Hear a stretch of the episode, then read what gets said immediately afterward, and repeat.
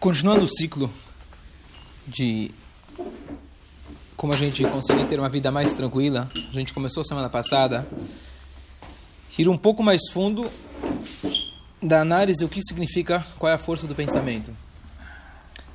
E a gente explicou, na verdade, que tudo começa do pensamento, tudo começa de como a gente enxerga as coisas. Mas hoje a gente vai um pouco mais além. E aqui é um ponto que agora já não é mais tão simples, tão fácil de se praticar, mas vamos estudar e ver de como realmente o pensamento pode transformar a vida de uma pessoa. E a gente, também. e a gente, inclusive o subconsciente, e a gente treinando o nosso pensamento, a gente pode conseguir literalmente transformar as nossas vidas. Então, isso na verdade, ele vem de uma frase que o Baal Shem Tov falou para a gente. Ele fala o seguinte: Bemakom Shemar Shavto Shel Adam Sham Unimtza. No lugar onde está o seu pensamento, é lá que você está. É menos importante o lugar geográfico, físico que você se encontra, do que aonde a sua cabeça está. Então, a famosa história que demonstra isso, o Rebbe anterior, Rabbi Yosef Yitzhak, quando ele era pequeno, ele estava estudando com um professor, o professor dele chamava Shmuel Betzalel, e o professor estava dando a aula, e no meio da aula, a criança, futuro Rebbe, estava olhando pela janela. O que, que já tinha para olhar na janela na cidade de Lubavitch? Uma vaca, uma galinha. O que, que já tinha de tão interessante? Mas ele estava olhando para fora, sabe como que é? Não tinha celular para você mexer no meio da aula. Eu sempre comento com meus alunos menores, e eu falo para eles, olha, os meninos de bar mitzvah, eu mando às vezes WhatsApp para eles, qualquer hora do dia, não passa 30 segundos e já responderam. Fico pensando, esses meninos não têm aula? Não tem que fazer. É, eles não têm aula? Não, mas é qualquer hora do dia, já respondem. Coisa incrível, né? Ele consegue prestar atenção na aula enquanto está no celular. Bom, em, em, resumo, não tinha o celular, então ele olhava para a janela. E o Rebbe falou para ele, isso é uma frase muito bonita, ele falou que é melhor alguém que está fora olhar para dentro do que alguém que está dentro ficar olhando para fora. O que, que significa isso? A nossa direção é mais importante do que aonde nós estamos de fato. A pergunta não é, por exemplo, quanto dinheiro você tem. A pergunta é se você está enriquecendo ou empobrecendo. Isso é mais importante. Certo? Porque às vezes tem o cara que está lá em cima, mas ele está perdendo as vendas. Tem um cara que está lá embaixo, mas cada dia ele está crescendo. Então a direção nossa, isso no âmbito material. No âmbito espiritual, muito mais. Aquele cara que ele fala, bom, eu já sou muito religioso, já faço muita coisa, vou dar uma relaxada. É aquele outro que ainda não faz muita coisa, mas cada dia ele está tentando dar um passo para frente a resposta não é só que em potencial ele está mais elevado. Na prática, se ele está numa ascensão espiritual, o desejo dele é estar lá em cima, no topo espiritual, ele já está lá, de certa forma. Aquele que está lá em cima e ele olha para baixo e fica pensando, não, já estou fazendo demais, não preciso fazer tanto, é como se fosse que ele já está lá embaixo. Por isso, existe uma frase que fala que Hirurei haverá, Kashin me haverá os pensamentos de um, os peca, pensamentos pecaminosos são mais pesados, são mais duros do que o próprio pecado. O que, que significa isso? É claro que não é literal, porque literalmente falando a pessoa ela é julgada em termos de pecados por aquilo que ela fez, certo? Os pensamentos, a regra é a seguinte: se a pessoa tem um pensamento de pecar, mas não pecou, ele não vai, não vai ter que pagar as contas por isso. Agora, se você pensou, pensou, pensou e depois pecou, então a tua ação ela vai somar com todos os seus pensamentos. Mas na prática, no, no, no, dia a dia, o que conta são as suas ações, os pensamentos, as suas intenções, digamos assim, são contam menos. Mas Hassidut vira o outro lado da questão, vira a moeda e fala o seguinte: às vezes a pessoa, às vezes a pessoa, ela é, tropeçou, acontece, a pessoa erra, tá certo? Vamos dizer assim um exemplo simples: você falou mal de alguém. Mas se falou mal de alguém, na hora que você falou, no Zefini. Já falou e acabou. O pior é aquele cara que não falou, mas o tempo inteiro está pensando mal do outro. Tá certo? Não estou dizendo isso para incentivar que alguém fale mal. Mas eu estou dizendo para a gente tentar melhorar o nosso pensamento. de que você ficar pensando é tão mal quanto, ou de vez em quando, às vezes até pior. Pior. Porque é isso, porque é o que acontece. Uma vez que tá, uma vez que tá no teu pensamento, é muito mais próximo de você. Se escapou, falou, acabou, acabou, já falou e acabou. Ou como mesmo quando você fala, alguém, você bateu em alguém. Claro que é proibido bater, é claro que não é adequado. Mas você bateu, resolveu o assunto e pronto. É proibido, você vai ter que pagar as consequências por isso, não estou incentivando. Mas no aspecto mais profundo, quando você não bateu na pessoa, você nem falou para ele que você está com um problema com ele, mas o tempo inteiro você ficar remoendo isso na sua cabeça, você se tornou aquele ódio, você se tornou aquela energia negativa. E quando você foi lá e manifestou aquilo de maneira física, você falou, fez e saiu para fora. Então, de jeito nenhum, estou aqui incentivando para a pessoa fazer isso. A pessoa tem que se trabalhar desde o seu pensamento. Então, por isso, Hirurei haverá os pensamentos pecaminosos, de certa forma, pela, pela ótica mais profunda da coisa, eles são piores do que o próprio pecado. Inclusive, eu escutei. Você trouxe um ponto importante que o Eliel Anavi, famoso episódio do Eliel Anavi, que ele no Monte Carmel, ele chegou para o povo de Israel, que eles cada dia faziam idolatria, mas depois voltavam e rezavam na sinagoga também. Eles ficavam em cima do muro. E ele chega e fala a famosa frase: Ad matai Até quando vocês vão dançar dos dois lados? Como fala, qual é a expressão? Até quando vocês vão ficar em cima do muro? Aí depois, aí tem toda aquela história, ele fez o Corban, e Deus mostrou o milagre, e aí as pessoas fizeram chuva. Mas que história que é essa? Até quando vocês vão ficar em cima do muro? Ele deveria falar, até quando vocês vão continuar fazendo idolatria? De certa forma, ficar em cima do muro é pior. Porque aquele que pulou para o outro lado do muro, pelo menos ele não tem como se enganar. Não adianta falar, não, hoje eu fiz idolatria, mas amanhã eu fui na sinagoga, já resolvi, estou resolvido. Não. Você sabe que você foi para o outro lado. Então, número um, você está consciente e agora sim você pode fazer chuva. Todo dia que você fica em cima do muro, enquanto você está em cima do muro, você não cria consciência. Mas é claro que ele não estava incentivando que alguém faça a idolatria. Sim. A ideia dele é para vocês pararem de se enganar e voltassem a fazer uma chuva completa. Por isso, eu já falei inúmeras vezes, aquele que tem, é, tem dois tipos de korban. Korban, uma pessoa que pecou, existe um tipo de korban que é chamado asham. Asham é quando a pessoa, por exemplo, sentou para comer e ele comeu um prato e alguém falou: Oh, um, um dos pratos que você comeu era carne não kasher. Poxa, não sei se eu comia não kasher. Então a pessoa tinha que trazer um korban. Esse korban era mais caro do que o korban do pecado. Porque a pessoa sempre fica pensando, ah, mas não pequei, né? Eu pequei, mas talvez não pequei. Então não, ele não faz uma chuva sincera. Então ele precisava pagar mais caro para ver se sensibilizava ele para que ele fizesse uma chuva adequada. Então, ficar no meio do muro é justamente combina isso com o que a gente está falando de ficar no meio é do muro, dúvida, né? ficar em cima. É, tem vários tipos de achamot, mas um deles é um acham é, para um caso de dúvida se você pecou. Então, a ideia é essa, quer dizer, no, no pensamento, às vezes a pessoa fala, não, eu só pensei, eu só pensei, eu não fiz nada. E muitos de nós, a gente, o cara pensou, eu gostaria de matar aquele cara, mas eu só pensei, claro que eu não vou matar, né? não sou assassino. Mas Hassidut explica que você é assassino. De certa forma, você é assassino. Não para um tribunal aqui embaixo, seres humanos, que eles só podem julgar conforme aquilo que você fez, aquilo que eles conseguem enxergar. Mas no sentido mais sensível da coisa, você é um assassino. Famosa passagem também do Baal Shem Tov. Uma vez tinha dois caras brigando, e um virou para o outro e falou: Eu vou te rasgar como um peixe. O Baal Shem Tov pegou os alunos, pediu para eles fazerem uma roda e darem as mãos. Ele falou: fechem os olhos. Na hora que eles fecharam os olhos, todo mundo começou a berrar. Que eles enxergaram aquele cara de fato fazendo isso Uau. com o cara. Então, o que, que significa isso? Quando você fala, você pensa, você no sentido mais espiritual, no mundo físico, a gente não, isso não, não, se manifesta. Mas no mundo espiritual, que ele é o mais, o mundo mais importante, é o mundo do né, da espiritualidade, do pensamento, que está muito mais ligado com a espiritualidade, isso está de fato acontecendo. Então, os nossos pensamentos ele tem uma força tremenda. Não é uma novidade do filme ou do livro quem leu O Segredo. Isso aqui está claro. Baal já falou. No lugar onde está teu pensamento, é lá que você está. Então é melhor você estar tá fora da classe, olhando para dentro do shiur, do que o cara que está dentro do shiur, olhando para fora. Isso pode ser em qualquer área da vida.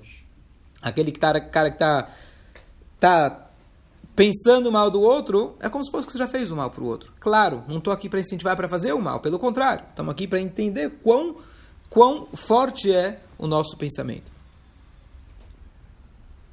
um exemplo da Alaha, um exemplo na lei judaica. Isso aqui é muito interessante, aqui até agora eu contei uma história, uma coisa mais é, é, filosófica. Vamos dar um exemplo claro na lei judaica de como o pensamento ele pode mudar uma lei. Nós sabemos, hoje no Brasil, a maioria das cidades isso acaba não acontecendo, mas existe uma regra que eu não posso andar muito longe no Shabat de uma cidade. Eu não posso caminhar muito longe da cidade. Por quê? Porque tô, existe uma lei, inclusive, da própria Torá, os Rahamim foram mais rigorosos de quanto eu posso sair da cidade. É... Então, da onde está tá escrito na Torá, Alitzu Ishmim Komo Beyom Shabbat, no, no dia do Shabbat, eles não podiam sair dos seus lugares para buscar o maná. Alguns tinham que buscar o maná lá longe. Quem não era tzadik tinha que buscar. Então, no Shabat você não pode sair. Então, aqui os Rahamim aprendem que você não pode sair longe do perímetro da cidade. Então, o que acontece? São dois mil amot, seria um quilômetro, conforme a lei dos sábios. O que acontece se alguém precisa no Shabat, ele vai precisar em um lugar mais longe, então ele só tem um jeito.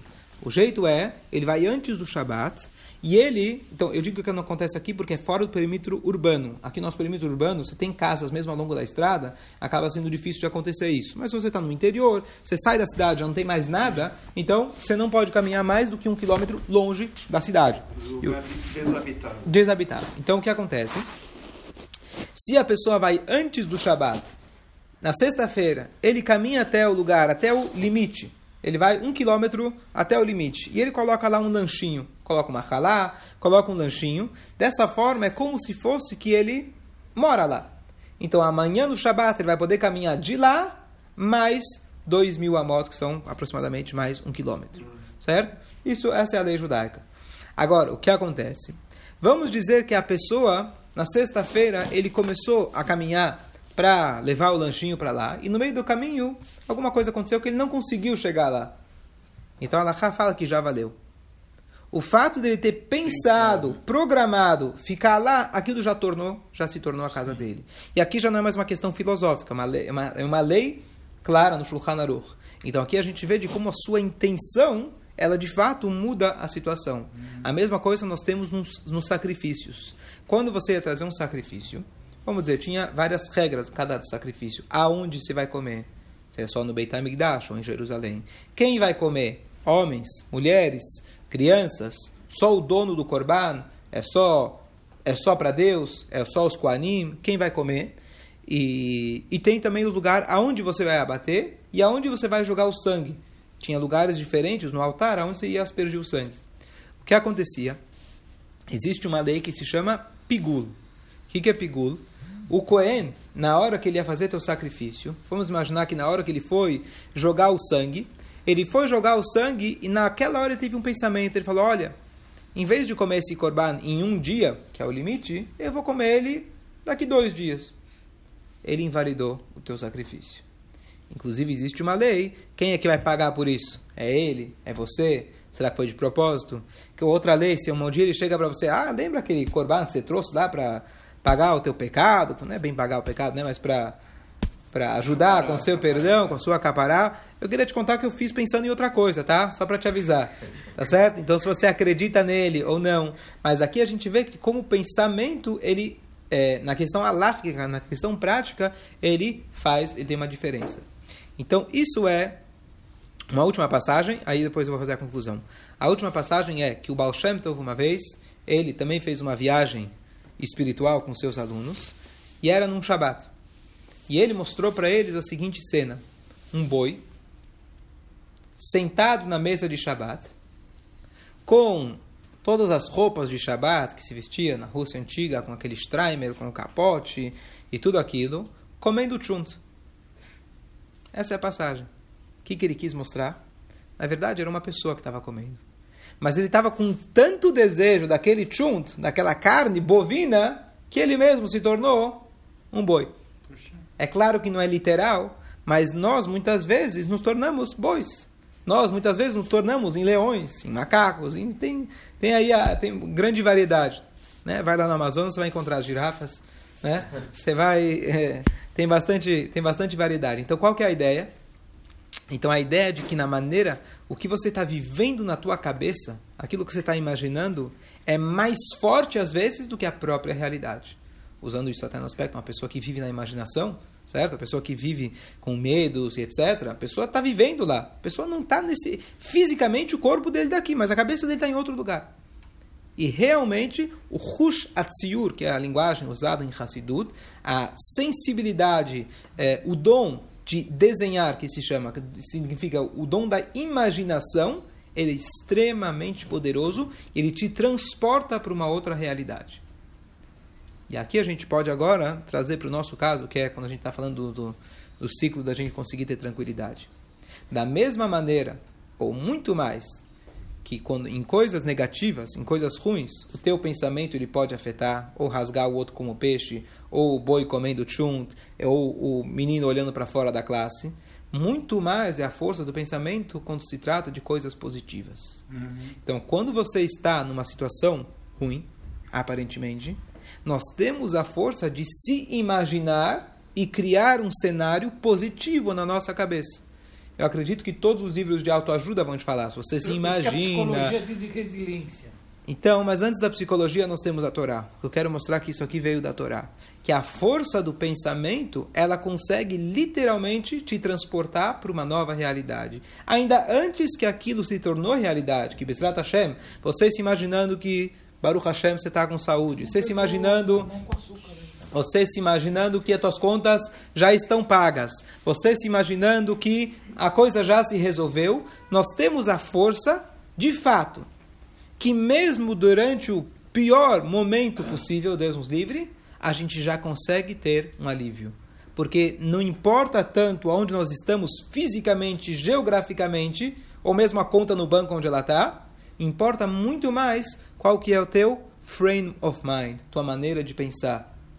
Isso importa muito mais e é possível fisicamente para um ser humano estar na pior e ele com a força do seu pensamento conseguir superar. Todos esses exemplos que eu dei é, na verdade, a, a solução para o que a gente está, uhum. onde a gente está querendo buscar, onde a gente está querendo chegar. Uhum. Que com a força do seu pensamento você consegue viver aquela situação, aquele cenário, mesmo que fisicamente ainda está muito distante daquilo. E quando a gente tem um pensamento naquilo, você já está lá de certa forma. Então, se no aspecto negativo, o cara que olhou para fora da classe é como se fosse que está lá fora, aquele que está com problemas, ele consegue se imaginar, ele consegue acreditar. Isso aqui agora é um ponto importante. Isso vem da nossa fé em Deus. Não é de uma simplesmente demagogia, ah, vou pensar que vai estar tudo bem, não vou nem trabalhar porque eu já sei que eu vou ganhar na loteria. Isso é história que você vai que vão que vão te vender por aí. Não acredita nisso. Claro que conta com sua é, competência, com sua é, sua ação para você chegar nisso. Mas você já se imaginar e se transportar para aquele momento, para aquela situação, isso é, na verdade, a chave para a gente conseguir de fato chegar lá. O pensamento, igual o Eruf, igual aquela pessoa poder andar longe. Se você pensou em chegar lá, como se fosse que você já chegou. Se você pensou que está tudo bem, Hashem, ele é recíproco, baseado em tudo que a gente falou antes. Se a gente deposita a nossa fé em Hashem, ele, ele é recíproco conosco, ele fala, bom, você confiou tanto em mim, então beleza, eu vou, eu vou te ajudar. Nós temos a força, então o resumo é que nós temos essa força do pensamento, a força da gente desenhar e imaginar, e a gente de fato consegue se colocar naquela situação. É um exercício Claro que é um exercício, mas é esse exercício que a pessoa que acredita em Hashem tem que fazer. Quando nós estamos com dificuldades, a gente, com a força de Hashem, não simplesmente, ah, eu vou conseguir, eu, eu, eu, não é o eu. Sim. Com a força de Hashem, Sim. eu consigo já me imaginar. Então, só para concluir com uma outra coisa, quem precisa ir embora vai. Agora, partindo para um, um detalhe um pouco mais complexo, mas muito interessante que eu vi uma vez, que é o seguinte. Rabino Manis Friedman, ele contou, uma das coisas que ele indica para casais expert em né, casamentos, relacionamentos. Ramiro de Minnesota já veio para o Brasil algumas vezes, várias vezes. Então ele conta o seguinte, baseado nesse pensamento que a gente está falando, a força do pensamento. Então ele, claro, recebe muita gente com problemas de parnassá, problemas com eh, pessoas com problemas de relacionamentos, pai, filho, irmão, irmã, tsures, mishpuche, marido, mulher e assim por diante. Então, claro, tem, cada caso é um caso, etc. Mas ele falou: vamos fazer o seguinte exercício. Vamos ver marido e mulher. Você tem 100 reclamações ou mil reclamações do seu marido ou da sua mulher. Que ele não é isso, não faz isso, não faz o outro, etc. Para e faz um exercício todos os dias e imagina aquele marido, ou aquela mulher, ou aquele filho, ou aquele pai perfeito. Ideal. Aquele que você realmente gostaria que fosse. E tenta imaginar o seu marido, o seu filho, sendo aquela pessoa que você sempre quis. Faça um exercício mental. Desenha na tua cabeça. Tudo que você está querendo, está te incomodando, imagina na tua cabeça. Ele fala o seguinte: a tua forma de olhar para aquela pessoa, de fato, já vai ser diferente. Vou dar um exemplo simples. Se o marido chega em casa, a mulher chega em casa, aí você já está com aquele sentimento, tá vendo? Você não fez aquilo que eu te pedi. Então é claro que da próxima vez ele está vendo mesmo e não vai fazer mesmo da próxima. Mas se você já olha com, com um olhar, por exemplo, você é o marido maravilhoso, você é a pessoa maravilhosa, eu estou com a expectativa que você vai fazer, eu acredito que você vai fazer, e se não fez hoje, com certeza foi uma falha, mas você é uma pessoa que com certeza se deposita a confiança, você deposita confiança naquela pessoa, muda. De fato, a gente muda. Estou explicando aqui, não é algo milagroso, é algo muito prático. Se você enxerga uma criança com o potencial que ela tem, ela de fato consegue desenvolver. Tem uma história muito famosa, e acho que é verídica, é, de uma professora que tinha uma classe na escola que ninguém conseguia ensinar aquela classe. Um belo dia chegou uma nova professora e alguém, ou que trocou os papéis, eu não sabia onde ela ia entrar, falou: Olha, você está pegando a melhor classe que já tivemos aqui no nosso, no nosso colégio. E ela, bom, que legal, né? E que acontece? Com o tempo se tornou de fato a melhor classe. Ela foi enganada. Mas, Mas ela tinha tanta certeza que falaram que era a melhor classe. pegadinha do bem. Vi- Virou, virou de fato a melhor classe. Se a gente enxerga os nossos filhos, a nossa esposa, marido, quem for, com aquele potencial que eles têm, mas não é para se enganar. Não é para, ah, eu pensei já, não. É um exercício. Todos os dias você se colocar nessa posição. Você ficar pensando realmente o potencial que a pessoa tem. Você acreditar nesse potencial, de fato, a pessoa vai sentir a diferença e isso eventualmente vai voltar para você nessa forma também. Então a gente vê que realmente com o, o- o nosso pensamento a gente pode transformar muitas coisas que estão ao nosso redor. Claro que isso não isenta as nossas obrigações, como é o livro que eu falei antes, lá do pensamento positivo, etc. Isso faz parte do nosso exercício, além de tudo aquilo que a gente vai tomar de providências para resolver a determinada situação. Mas o nosso pensamento é lá que começa tudo, e na maneira que a gente enxerga as coisas, a gente consegue, de fato, Besrat Hashem, transformar elas para o bem. Escolha, Rabino. Certo? Joia.